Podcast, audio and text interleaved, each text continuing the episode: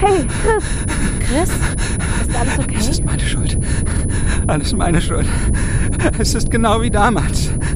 Und ich bin an allem schuld. Chris!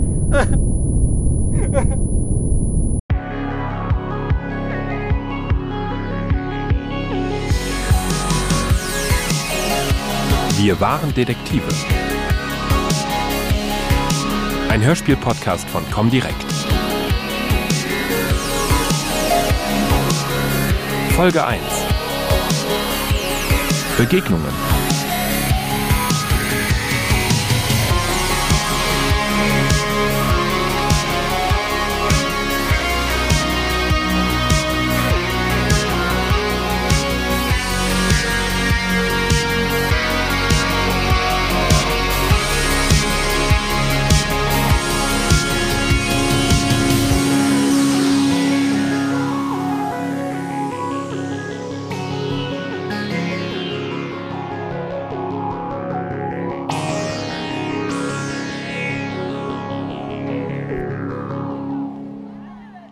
Zwei Wochen vor dem schicksalhaften Tag auf dem Festplatz betrat Lilly das Gelände des Alfred-Hitchcock-Gymnasiums in Berlin.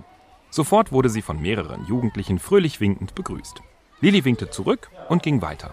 Seit sie hier die Theater AG leitete, war sie ein immer gern gesehener Gast an der Schule. Im Lehrerzimmer wurde sie schon von ihrer Lieblingskollegin erwartet, mit der sie weit mehr verband als nur der Schulalltag.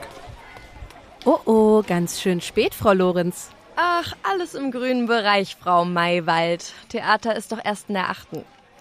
Außerdem hat meine Mitbewohnerin mich gestern ewig wach gehalten, weißt du? Die hat mich erst ins Bett gelassen, nachdem ich sie bei Mario Kart so richtig abgezogen habe. Kannst du dir das vorstellen? Ach, echt? Ich habe ja gehört, deine Mitbewohnerin hat dich die ganze Zeit gewinnen lassen, damit du nicht wieder zwei Tage schmollen musst. Ach so, dann wolltest du also das entscheidende Rennen verlieren und die ganze Woche den Abwasch machen. Ah, das ist aber wirklich edel von dir, Lea. Pah, wenn der Controller nicht abgeschmiert wäre, hätte ich dich locker noch eingeholt. Klar, der Controller war's. Man kennt das ja. Dir ist schon klar, dass ich eine Revanche fordere? Fordern kannst du viel. Mann, ich hasse Abwaschen. Du bist grausam, Lil. Dit ist Berlin. Du hast es ja so gewollt. Ach, gib's doch ruhig zu. Du hast mich nur hergelockt, weil du eine Abwaschsklavin gebraucht hast. Wollen wir heute Abend nicht einfach was zu essen bestellen? Dann gibt's keinen Abwasch. Win-win. Also wenn dein Konto das noch hergibt, gern. Bei mir sieht's eher mau aus. Ich warte immer noch auf die Gage von diesem Krimi. Berlin ist auch einfach sauteuer. Und wie es sein kann, dass du so wenig verdienst, verstehe ich immer noch nicht. Ich meine, du bist im Fernsehen. Also manchmal. Du bist quasi Fame. ja, du sagst es. Quasi Fame. Deswegen werde ich auch quasi gut bezahlt. Ja, aber mit so einem Lehrergehalt können die wenigsten Künstler mithalten. Deswegen heißt es wohl brotlose Kunst, hm? Ach, was soll's. Wir bestellen trotzdem. Ich lade dich ein. Hauptsache, ich muss nicht abwaschen. Ich würde alles tun, um nicht abwaschen zu müssen. Manchmal frage ich mich, was die Schüler sagen würden, wenn sie uns so hören könnten. Oh Gott, das will ich lieber gar nicht wissen. Ich habe jetzt übrigens eine neue in der Klasse. Jetzt? Mitten im Schuljahr? Ja, Nadja heißt sie. Hatte heute Morgen die Info im Fach. Bis gestern wusste wohl noch niemand, dass sie überhaupt kommt. Das ist selten ein gutes Zeichen. Naja, ich werde sie mir gleich mal angucken, die neue. Aber erstmal gucke ich, ob Frau Stratmann noch lebt. Die musste nämlich gerade mit meinen Schnuffis die Vergleichsarbeit in Mathe schreiben. Mm, arme Renate. Arme Lea, meinst du wohl? Ich bin's schließlich, der sie wieder den halben Tag ein Ohr abkaut, wenn's schlecht gelaufen ist.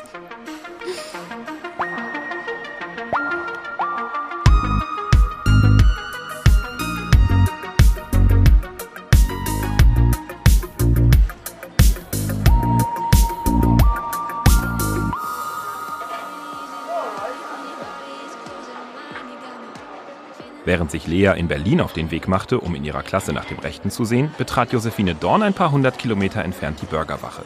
Das Restaurant war schon am Vormittag gut besucht. Trotzdem entdeckte sie sofort die Person, wegen der sie gekommen war. Theo, long time no see. Wie geht's dir? Oh, ganz gut. Und du so? Hm, alles beim Alten. Work, work, work. Ich habe in letzter Zeit auch niemand verschwinden lassen, falls du darauf raus willst. Was? Guck mich nicht an wie so ein kranker Dackel. Als du mich das letzte Mal treffen wolltest, dachtest du, ich hätte deinen Kumpel Chris mit Zementschuhen im Baggersee versenkt oder so. Also äh, von Zement schon hat niemand was gesagt. Vom Baggersee übrigens auch nicht. Na, da bin ich aber froh. Was verschlägt dich denn wieder hierher, Sweetie? Du hast dich jetzt fast ein Jahr nicht blicken lassen und plötzlich sitzen wir wieder hier. Wie kommt's, wenn ich nicht wieder auf irgendeiner verdächtigen Liste stehe, meine ich? Oh. Wollte ich einfach gerne mal wiedersehen. Ich fühle mich geehrt. Und deswegen bist du extra hergekommen? Ja, also ah, nee, nee, also eigentlich äh, bin ich schon eine Weile hier. Mein Van steht auf dem Campingplatz. Weiß aber keiner außer dir. Wirklich? Und ich dachte, du tuckerst gerade durch die Toskana. Ja, äh, das hatte ich auch mal so vor. Ähm, aber in zwei Wochen ist ja eh schon das Super Summer Festival. Da bin ich mit den anderen verabredet. Ah, Lilly und Lea kommen übrigens aus Berlin. Und äh, da habe ich gedacht, ja, eigentlich, eigentlich kann ich auch schon ein bisschen früher kommen. Mal schauen, was hier so geht, was, was sich verändert hat und äh, ja, was nicht. Wenn ich es nicht besser wüsste, würde ich sagen, du hast Heimweh, Theobald. Nee, nee, Quatsch. Also, ja, vielleicht nicht. Oder doch, ah, ich weiß auch nicht. Irgendwie ist das ja alles super seltsam, Josie. Ich wollte immer raus hier, weißt du? Raus, raus aus diesem Kaff, raus, raus aus... aus Dem äh, Hamsterrad? ja, genau. Das habe ich auch geschafft. Das Vanlife, ja, das war, äh, nee, äh, das ist, ja, das ist echt super. Aber irgendwie habe ich das Gefühl, ich bin jetzt auch mal bereit für was Neues. Und wofür? Das ist die eine Million Euro Frage. Bin auf der Suche, um mich selbst zu finden. Falls ich hier vorbeikomme, sag mir Bescheid, dass ich auf mich warten soll, ja? Boah, Theo, du laberst noch genauso viel Stuss wie früher. Ich muss zugeben, das habe ich ein bisschen vermisst. Echt? Echt. Sag mal, was machst denn du heute Abend? Ich? Ja, im Bus sitzen und grübeln, schätze ich. Ähm, nein. Nein, nein, das lassen wir mal schön bleiben. Wir zwei, wir gehen heute Abend tanzen. So wie früher. Ich glaube mich zu erinnern, dass ich da auch früher schon nie so wirklich Bock drauf hatte. Mhm, ich weiß. Aber ein Vögelchen hat mir gezwitschert, dass du jetzt bereit bist für was Neues. Can I be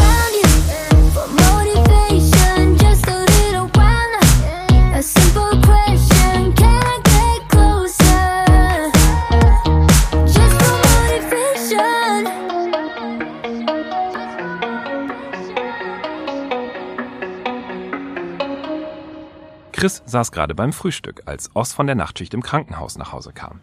Ihre gegensätzlichen Tagesabläufe sorgten dafür, dass die beiden Mitbewohner sich selten länger als ein paar Minuten am Stück zu Gesicht bekamen. Trotzdem mochten sie sich. Das morgendliche Treffen am Frühstückstisch war ein inzwischen liebgewordenes Ritual. Hi, Oz. Na, hattest du eine ruhige Schicht? Sagen wir so, äh, ich hatte schon schlimmere. Aber ich werde mich gleich trotzdem nochmal hinhauen. Hast du heute Abend schon was vor? Sonst könnten wir ja wieder mal einen kleinen Spieleabend machen. Die Sachen, die wir neulich bestellt haben, sind endlich angekommen. Ach, echt?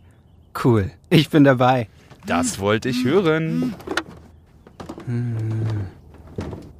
Oh, Was ist los? Schlechte Nachrichten? was? Nein, nein, nein, gar nicht. Aber den Spieleabend müssen wir verschieben, fürchte ich. Ich habe gerade einen Termin reingekriegt. Der lässt sich leider nicht verschieben, fürchte ich.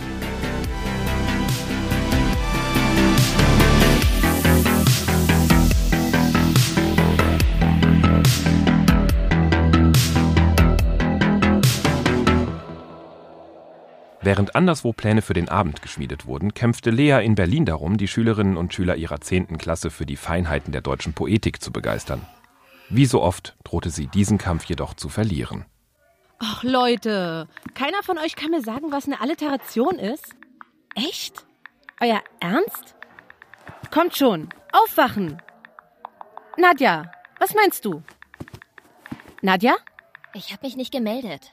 Stimmt, aber ich hab dich drangenommen. Überraschung. Kannst die Antwort auch gerne googeln, wenn du eh die ganze Zeit am Handy hängst. Wow, danke, aber nein, danke. Okay. Könntest du dann bitte das Handy jetzt wegpacken? Kann ich, will ich aber nicht. Okay. Ich will das aber. Tja, man kriegt eben nicht immer das, was man will. Sagt mein Opa auch immer. Nadja, Ach, geben Sie sich keine Mühe, Frau Maywald. Die neue ist eh lost.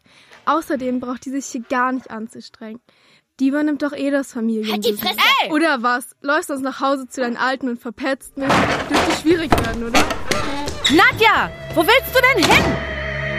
Was ist denn jetzt kaputt?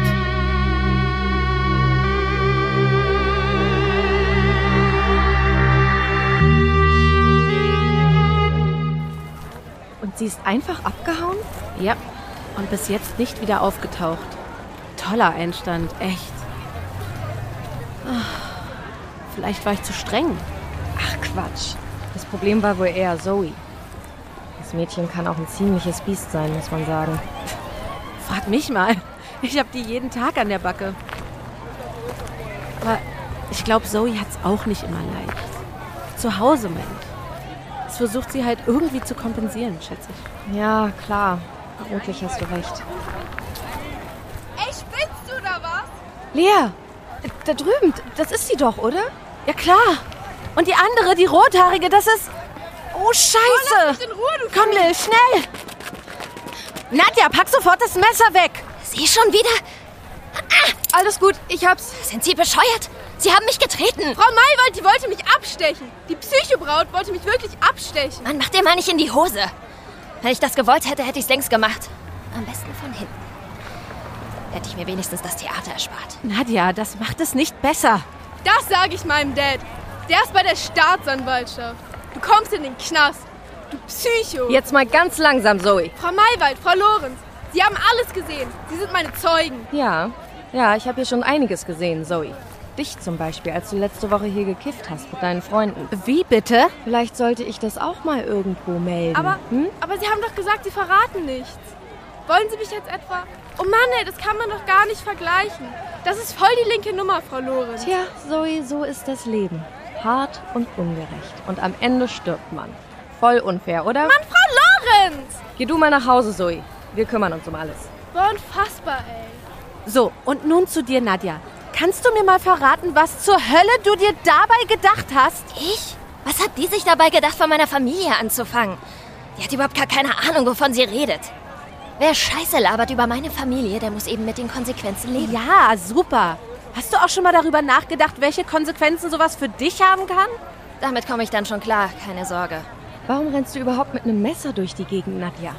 Warum nicht? Sicher sicher, oder? Oh, ich. Ich muss jetzt los. Wie bitte? Wir sind hier noch lange nicht fertig. Ey, Nadja, was wird das hier? Mach mal hin jetzt. Ich habe heute noch was anderes vor. Los jetzt, Fräulein. Abmarsch. Schönen guten Tag. Ich bin Frau Maywald, Nadjas Klassenlehrerin. Ja, ja schön. Komm jetzt, Nadja. Und Sie sind? Der Vater? Um Gottes Willen. So weit kommt's noch. Nee, ich bin hier nur der Babysitter. Damit Rotkäppchen hier nicht vom Wege abkommt oder so. Halt die Klappe, Dom. Kein Problem. Dann komm jetzt endlich. Ist ja gut, Mann. Tschüss, Frau Maywald. Tschüss, Frau Lorenz. Lil, hast du gerade echtes Messer in deine Tasche gesteckt? Was hätte ich denn sonst machen sollen? Es diesem Ekelpaket geben? Nee, natürlich nicht. Die Frage ist nur, was machen wir jetzt damit? Zoe hat schon recht. Eigentlich müssten wir das zumindest bei der Schulleitung melden. Nur, Bringt das eh nichts. genau. Nadja wird für eine Woche suspendiert, ist für den Rest aller Tage als ihre Messerstecherin abgestempelt und kapselt sich noch weiter ab. Damit ist auch keinem geholfen. Eben. Melden können wir das Ganze immer noch. Also ich finde, wir sollten erstmal nochmal mit ihr reden. Mich würde es ja schon interessieren, warum sie das Messer überhaupt dabei hatte. Gute Frage. Der Typ, der sie abgeholt hat, war auch bewaffnet. Hast du die Beule gesehen unter der Jacke? Ich glaube, das war eine Knarre, Lilly. Dein Ernst? Mein voller Ernst. Was weißt du eigentlich über Nadja Lea?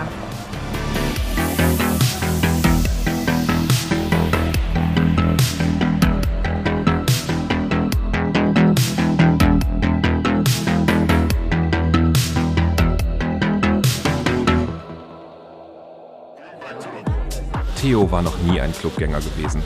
Nur widerwillig hatte er sich von Josie ins Jokers Wild schleifen lassen. Nun saß er an einem der kleinen runden Tische und nippte an einem wässrigen, hoffnungslos überteuerten Gin Tonic. Immerhin hatte Josie noch nicht versucht, ihn auf die Tanzfläche zu kriegen. Bis jetzt. Na, wie sehr leidest du, Theo Boy? Ja, geht. Mein innerer Hippie weint nur ein kleines bisschen. Er ist stark. Was? Alles okay. Na siehst du, dann setz mal deinen Hintern in Bewegung und tanz mit mir. Das ist hier ein Club und keine Milchbar. Theo, Guck mal, da drüben. jetzt lenk mal nicht ab. Nee, nee, im Ernst. Guck mal. Ist es nicht Chris da drüben? Na, wo denn? Der. Der da gerade in die VIP-Lounge geht. Der Typ da im Rollkragenpulli? Hm, glaube, du hast recht. Also mit dem hätte ich hier noch weniger gerechnet als mit mir. Ich glaube, ich gehe mal Hallo sagen. Es wird sonst echt weird, wenn wir uns nachher zufällig über den Weg laufen. Äh, Theo, warte mal. So geht das nicht. Du kannst doch nicht einfach. in die VIP-Lounge marschieren? Und ob Theo das konnte? Josies Einwand bekam er gar nicht mehr mit. Nichts ahnend betrat er das Separé, das durch eine schwarz getönte Glasfront vom Rest des Clubs abgetrennt wurde. So war die Lounge von außen nicht einsehbar, bot aber von innen den perfekten Ausblick auf die Tanzfläche. Obwohl die VIP-Lounge gut besucht war, entdeckte Theo Chris sofort. Er saß in der Mitte des Raums an einem Tisch und unterhielt sich mit einem glatzköpfigen Muskelpaket. In seinem ausgeleierten Tanktop hätte der Fremde besser in ein Fitnessstudio gepasst als in einen Nachtclub. Theo ging auf die beiden zu. Hey, Chris. Theo? Lang nicht gesehen und doch wiedererkannt. Wie geht's dir denn so? Theo, was machst du hier? Ja, das haben mich heute Abend auch schon das ein oder andere Mal gefragt. Josie hat mich hierher geschleppt. Und du? Ich dachte, du bist so mehr der Barmensch. Was soll das hier werden, Chris? Wer ist das? Niemand. Wir sind mal zusammen zur Schule gegangen. Ist ewig her. Wie jetzt mal zusammen zur Schule gegangen? Wir. Mann, verpiss dich, Theo. Was? Du sollst dich verpissen, habe ich gesagt. Ich habe jetzt keine Zeit, über alte Zeiten zu quatschen. Und auch keine Lust. Aber, aber Chris. Sag mal, Theo, sprichst du Deutsch? Du hast den Mann gehört. Sieh zu, dass du Land gewinnst. Und zwar ein bisschen plötzlich. Theo, hier bist du. Ich hab dich schon überall gesucht. Komm mal mit. Aber. Du kommst jetzt mit, Mann. Hör auf deine Freundin Theo, ist besser so. Glaub mir. Los, Theo, wir gehen.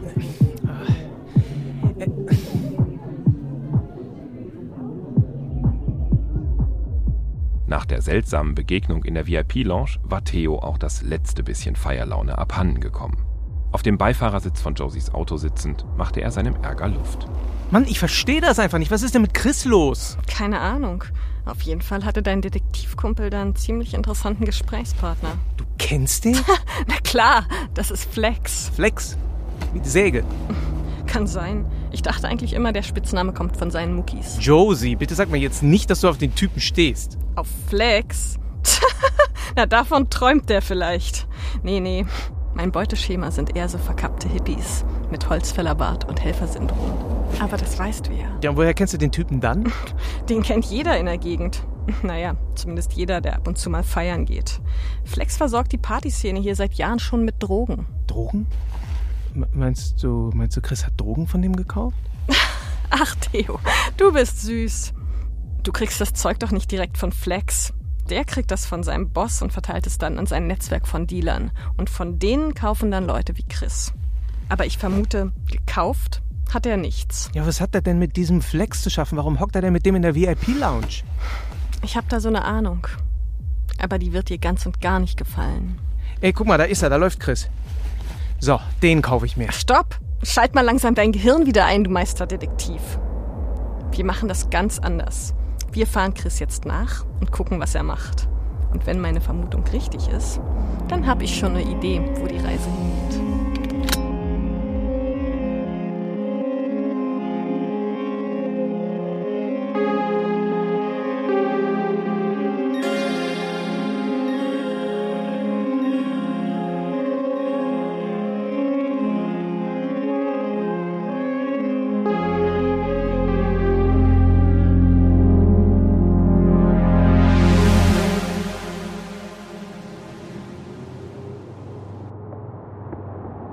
Chris' Reise endete nur wenige Kilometer vom Club entfernt, am Rande der vierspurigen Straße, die die Heimatstadt der Detektive durchzog.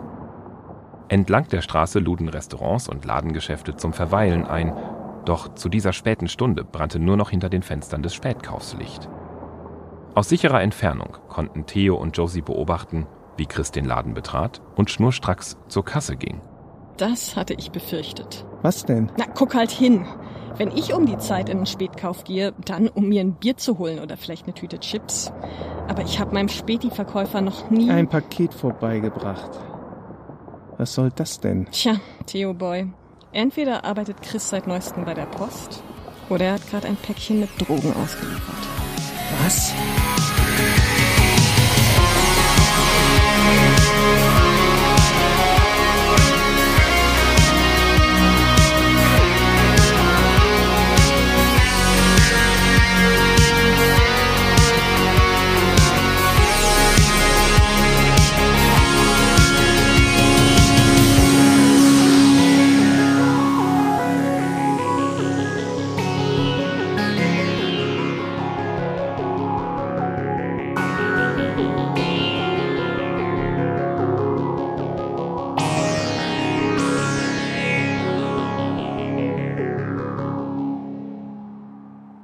Wenn am Ende des Geldes noch ganz viel Monat übrig ist, dann ist das ein ziemlich unangenehmes Gefühl. Auch unsere Detektive kennen das gut. Wollen wir heute Abend nicht einfach was zu essen bestellen? Dann gibt's keinen Abwasch. Win-win. Also wenn dein Konto das noch hergibt, gern. Bei mir sieht's eher mau aus. Ich bin Victor Redman, Journalist und Autor von Wir waren Detektive. Und heute schauen wir uns an, wie du das meiste machst aus dem ersten eigenen Geld. Oft fängt das Problem schon an, bevor das erste Gehalt überhaupt auf dem Konto ist. Viele Berufseinsteigerinnen können nämlich nicht richtig einschätzen, wie viel ihre Arbeitskraft tatsächlich wert ist.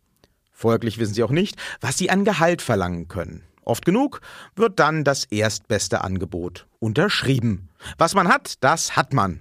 Richtig? Falsch sagt Saidi Sulilatu von Finanztipp. Wenn ich mir da unsicher bin, dann habe ich ehrlich gesagt schon keine ganz gute Vorbereitung gemacht. Das sollte ich tatsächlich schon vorher wissen. Und zwar muss ich letztendlich drei Faktoren einmal anchecken. Was ist denn eigentlich in der Branche, in der ich mich gerade bewerbe? Wo liegen da die Gehälter so? Dann ist natürlich die Frage, was ist meine Position, die ich anschreibe? Wenn ich Berufseinsteiger bin, ist es meistens eine Junior-Position, dass ich da weiß, dass ich vom Gehalt etwas runtergehen muss, dass ich also als Einsteiger in so einer Branche dann nicht ganz so viel verlangen kann. Und dann spielt auch noch eine ganz wichtige Rolle, bei welchem Unternehmen ich mich bewerbe und vor allen Dingen auch, wie groß das Unternehmen ist. Denn man weiß, dass es natürlich ein Unterschied ist, ob ich mich ja zum Beispiel bei einem Startup oder einem kleinen Unternehmen bewerbe oder bei einem Großkonzern, denn die Großkonzerne bekanntermaßen zahlen halt da sehr, sehr viel besser. Und da kann ich auch entsprechend mehr verlangen. Ich kann mir auch äh, diverse Jobprofile im Internet zu dem jeweiligen äh, Job, den ich, auf dem ich mich bewerbe, anschauen. Und vor allen Dingen werde ich mich vielleicht mit, mit anderen Leuten unterhalten. Und auch in der heutigen Zeit sollte es wirklich absolut in Ordnung sein, auch mal nach dem Gehalt zu fragen oder einfach mal zu fragen, was würdest du denn erwarten, was man als Berufseinsteiger da verlangen kann. Das ist, sind so Sachen, die in Deutschland leider noch nicht so üblich sind, aber die sind sogar von Gesetzes wegen her mittlerweile auch erlaubt, dass man über das Gehalt spricht. Und ich finde, das sollte man heutzutage auch unbedingt mehr tun. Die finanziellen Möglichkeiten der eigenen Branche zu kennen, ist allerdings nur die halbe Miete. Ebenso wichtig ist es zu wissen, wie viel du selbst eigentlich Monat für Monat ausgibst und wofür. Gerade als Berufseinsteigerin verliert man da schnell mal den Überblick.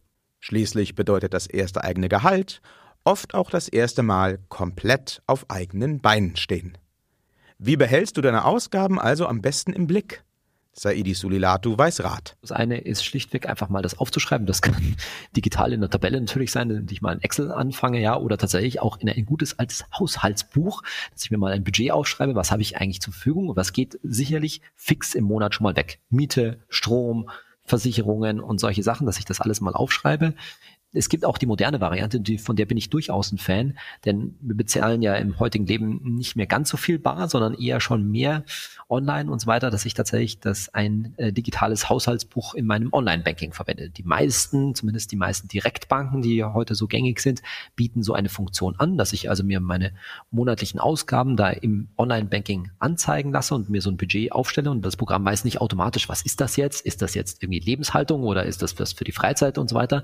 Und das kann man ihm dann sagen und wenn da regelmäßige Abbuchungen sind, dann weist er die auch richtig zu, wo ich natürlich vorsichtig sein muss, das, was ich bar ausgebe, das kann der Computer natürlich nicht wissen, das sollte ich dann da auch eintragen, aber so kriege ich dann einen ziemlich guten Überblick und eine gute Aufstellung hin. Wenn du dir diese Aufstellung dann über ein paar Monate mal anschaust, lassen Schwachstellen sich in der Regel ganz schnell erkennen.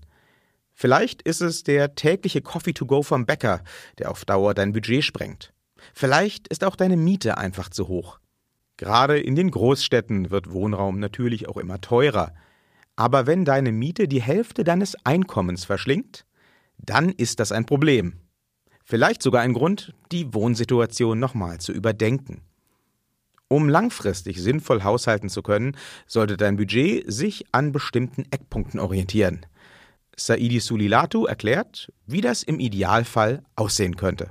Tatsächlich würde ich auch sagen, dass die Miete nicht mehr als 33 Prozent oder idealerweise 30 Prozent vom Gehalt auffressen sollte. Dann sind wir bei 30 Prozent. Dann würde ich nochmal etwa 30 Prozent für die eigentliche Lebenshaltung einrechnen. Da ist natürlich immer ein bisschen schwierig, das einzurechnen. Ist jetzt Essen gehen, ist das noch Lebenshaltung oder ist das schon Freizeit? Ne? 20 Prozent ist, würde ich so für Freizeit und ja, Lifestyle, sag ich mal, einrechnen. Ja, da ist auch das Sparen für den nächsten Urlaub. Also das kurzfristige Sparen sollte man da drin haben. Und tatsächlich 20 Prozent würde, wäre so ein Ziel wegzusparen. Also auch langfristig zurückzulegen für die nächsten finanziellen Ziele, die man hat. Egal, ob das jetzt das nächste Auto ist, ähm, auch mal eine, sich eine Auszeit gönnen zu können oder tatsächlich dann natürlich auch das Thema Altersvorsorge. Das heißt auch der ganz langfristige Vermögensaufbau. Der Trick an der ganzen Geschichte ist jetzt idealerweise diese 20 Prozent, die man ja gern weglegen möchte, gleich am Monatsanfang wegzulegen. Dann sind sie nämlich schon mal weg und dann kann ich den Rest vom Geld in gewisser Weise guten Gewissens ausgeben. Meine Credo ist ein Vier-Töpfe-Prinzip. Das heißt, ich brauche in meinem Leben, das gilt sowohl für einen Berufseinsteiger als auch für später, im Wesentlichen tatsächlich nur vier Konten, wenn man das so sagen kann. Das ist natürlich ein Girokonto, das wird, werden die allermeisten schon haben. Dann komme ich um eine Kreditkarte nicht drum rum. Die werde ich wahrscheinlich meistens auch für einen Urlaub im Ausland benötigen. Dann sollte ich ein Tagesgeldkonto haben, auch wenn es da heutzutage so gut wie keine Zinsen mehr drauf gibt, aber das ist halt das moderne Sparbuch. Ich brauche sozusagen das Sparschwein von früher in digitaler Form, das ist ein Tagesgeldkonto. Und da sollte tatsächlich auch ein Dauerauftrag draufgehen, denn von diesem Tagesgeldkonto werde ich jährlich vielleicht meinen Urlaub bezahlen, da werde ich auch mal eine Autoreparatur bezahlen müssen, wenn ich ein Auto habe, irgendwelche größeren Geschichten, die mal kaputt gehen. Und das muss ich regelmäßig wieder auffüllen, so dass ich dann irgendwie zwischen fünf und zehn Prozent von meinem Gehalt vielleicht so in der Größenordnung per Dauerauftrag aus Tagesgeldkonto spare. Das ist so mein kurzfristiges Sparen für die, für die nächste Zeit. Und für das ganz langfristige, für den langfristigen Vermögensaufbau, und langfristig meint hier 10 oder sogar auch 15 Jahre, ein sogenannter ETF-Sparplan. Na, hast du in der letzten Staffel gut aufgepasst? Dann weißt du, dass ein ETF eine von vielen verschiedenen Möglichkeiten der Geldanlage ist.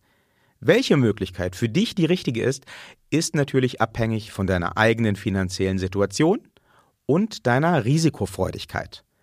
Ein ETF ist ein sogenannter Indexfonds. Der bildet die Wertentwicklung eines bestimmten Marktes oder einer Branche nach.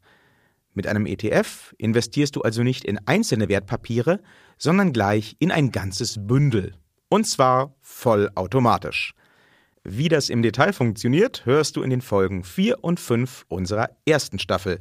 Außerdem werden wir auch im Laufe dieser Staffel nochmal tiefer in das Thema einsteigen. Darauf darfst du jetzt schon mal gespannt sein. Natürlich ist ETF nicht gleich ETF. Wie überall gibt es auch hier gewaltige Unterschiede.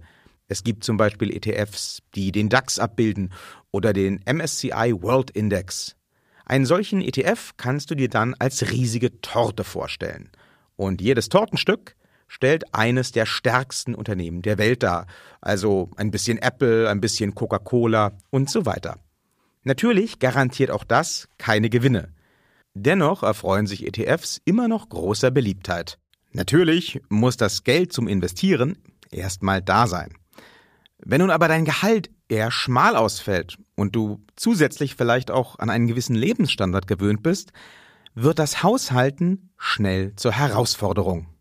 Wie lässt die sich meistern? Dann muss ich mir wahrscheinlich mal kurz in den Spiegel schauen und mir ganz grundsätzliche Fragen stellen, nämlich was mir eigentlich wichtig ist im Leben. Weil ich glaube, dass das ganz vielen Leuten passiert, dass denen das Geld halt, ob jetzt der Fuffi im Club und so weiter, unter den Fingern zerrinnt, dass es so ein bisschen nebenbei passiert und nicht eine bewusste Entscheidung ist, ja, ich möchte einfach leben von Monat zu Monat, von Paycheck zu Paycheck, sondern es passiert halt so irgendwie nebenbei. Und das ist das, was mir Bauchschmerzen bereitet an der Stelle, dass man sich halt nicht eine bewusste Entscheidung trifft. Und dazu gehört zum einen natürlich, wo will ich mal hin? Was ist eigentlich so, wie will ich leben? Wie stelle ich mir später meine Zukunft auch vor? Weil daran äh, muss ich dann orientieren, wie viel kann ich überhaupt zur Seite legen? Zusätzlich zu den grundsätzlichen Fragen, die Saidi Sulilato anspricht, kannst du natürlich auch ein paar praktische Schritte gehen. Dabei kommt dir wieder das bereits erwähnte Haushaltsbuch zur Hilfe. Dort kannst du nämlich alle deine Ausgaben durchgehen und checken, was davon wirklich sein muss und was sich vielleicht optimieren lässt. Auch da ist wieder die Frage, was ist mir denn wirklich wichtig? Brauche ich die ganzen Streaming-Abos, die ich habe, wirklich, ja? Oder reicht eigentlich auch eins davon, weil den Rest nutze ich eh kaum? Oder ne, das berühmte, ich bin im Fitnessstudio angemeldet, aber wenn ich mir anschaue, wie oft bin ich in den letzten drei Monaten da wirklich hingegangen, lohnt sich das noch? Oder ist es nicht einfach sinnvoller, dass ich zweimal die Woche laufen gehe? Das äh, ist dann vielleicht billiger und viel effektiver und ich kann mir anschauen, kann ich meinen Stromanbieter wechseln, kann ich meinen Handyvertrag wechseln, kann ich meine Versicherung äh, günstiger bekommen. Sein Geld zusammenzuhalten ist nicht immer einfach. Mit den richtigen Tricks und Tools ist es aber trotzdem gut machbar. Und das zahlt sich aus. Es lohnt sich, sich so früh wie möglich mal Gedanken übers Geld zu machen. Wir waren Detektive ist ein Hörspiel-Podcast von Comdirect. Idee und Buch Victor Redman. Regie und Sounddesign Björn Krass.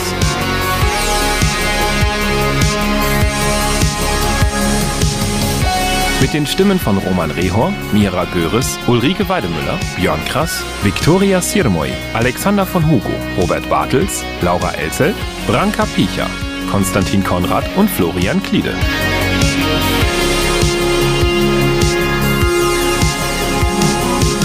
Unser Experte im Service-Part war Saidi Sulilatu von Finanztipp.